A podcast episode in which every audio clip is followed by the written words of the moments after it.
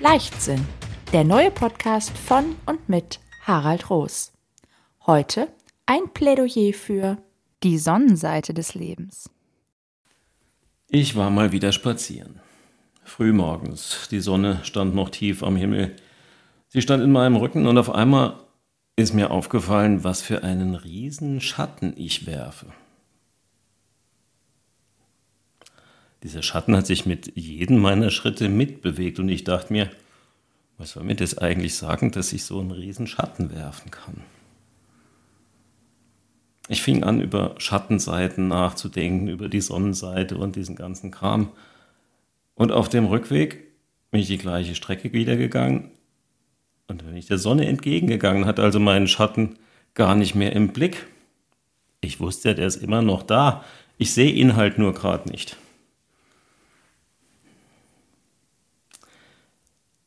Vielleicht ist es das Geheimnis von so vielem. Wir werfen mit allem unseren Schatten, aber je nachdem, in welche Richtung wir blicken, sehen wir ihn oder wir sehen ihn halt nicht. Wir können unserem Schatten gar nicht entfliehen, der ist immer da. Die Frage ist nur, orientieren wir uns an ihm oder akzeptieren wir, dass er da ist, ohne uns weiter mit ihm zu identifizieren? Welchen Weg gehen wir? Gehen wir den Weg Richtung Schatten oder gehen wir den Weg in Richtung Licht?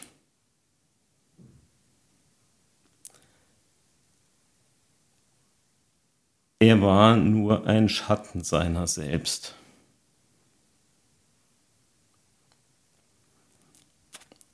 Dieser Satz ist mir eingefallen, weil jemand aus meinem Umfeld das über jemand Dritten gesagt hat.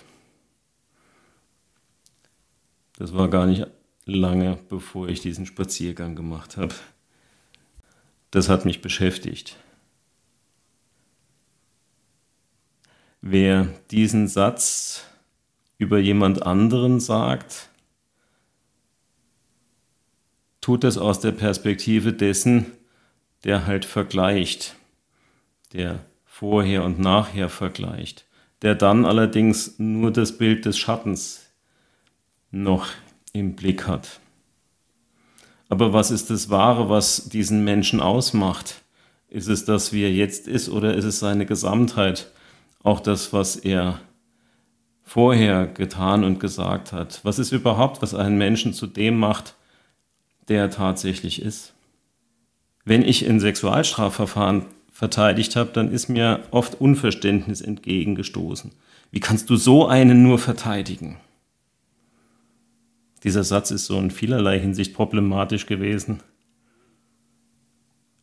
Was mich am meisten daran gestört hat, war, dass dieser Satz zu einem Zeitpunkt gefallen ist, als dieses Verfahren ja noch gelaufen ist.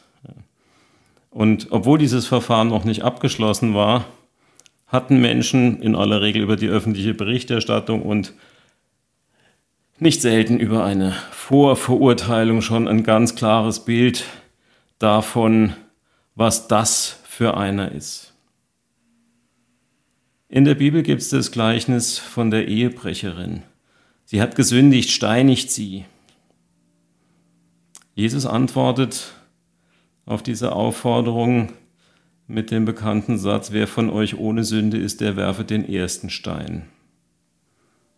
Nicht ohne Grund antwortet er in der Bibel auf die ihm gestellten Fragen selten direkt, sondern in aller Regel nur in Gleichnissen. Er antwortet in Bildern.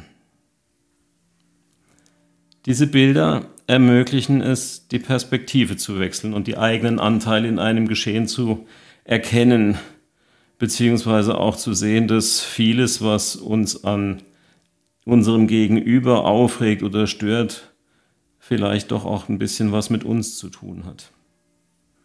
Es hat was mit uns zu tun, weil es das Bild betrifft, das wir davon haben, wie Menschen zu sein haben, wie Menschen sich zu verhalten haben, wie die Welt zu sein hat.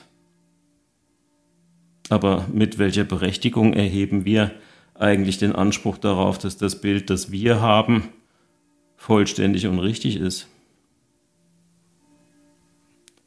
Es soll einen indianischen Satz geben, wonach der, der über einen anderen richten soll, erst einmal zehn Meilen in dessen Mokassins gelaufen sein muss. Weiß nicht, ob es diesen Satz tatsächlich gibt, aber Wenn es ihn gibt, dann überzeugt er mich zutiefst.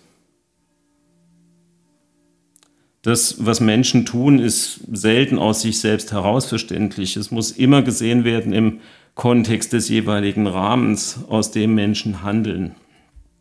Wir sind alle das Produkt von so vielen Einflüssen, die wir uns selbst nicht aussuchen konnten.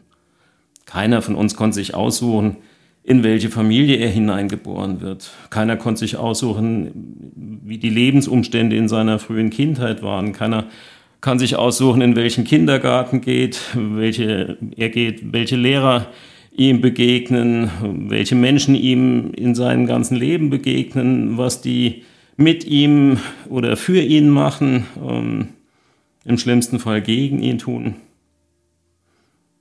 Als Kind sind wir alle völlig abhängig von dem, was uns im Außen widerfährt. Aber in der Kindheit werden grundsätzlich auch die Weichen gestellt für unseren weiteren Lebensweg. Ob jemand mit leichtem Gepäck durch das Leben reisen kann oder mit einem schweren Rucksack unterwegs ist, das kann er sich bis zu seinem Erwachsenenwerden nicht wirklich selbst aussuchen. Wenn wir erwachsen sind, kommen wir allmählich in die Lage zu bestimmen, wie wir mit all dem, was uns gegeben ist, umgehen. Es scheint mir hilfreich zu sein, wenn wir uns bewusst werden, was uns tatsächlich gegeben ist. Es erscheint mir hilfreich zu sein, zu hinterfragen, was will ich eigentlich wirklich, was kann ich tun, wo will ich hin, was kann ich mit dem Werkzeug, das mir gegeben ist, tatsächlich erschaffen. Wo fange ich an? Die Antwort dürfte umso leichter fallen, umso mehr uns bewusst ist, wo unsere Schattenseiten und wo unsere Sonnenseiten liegen. Also, wie ist es bei dir? Weißt du, was deine Schatten und was deine Sonnenseiten sind? Und welchen Seiten wendest du dich zu? Wenn du willst, dass es dir wirklich gut geht, dann erscheint es mir sinnvoll, wenn du dir deiner Schattenseiten bewusst wirst und dann aber in erster Linie nach deinen Sonnenseiten guckst. Wenn dich nicht nur interessiert, was Harald in seinem Podcast zu sagen hat, sondern was er sonst noch mit und für Menschen tut, schau einfach nach auf seiner Website. Unter www.harald-roos.de findest du mehr zu seinen Seminaren und Coachings. Er freut sich auf dich.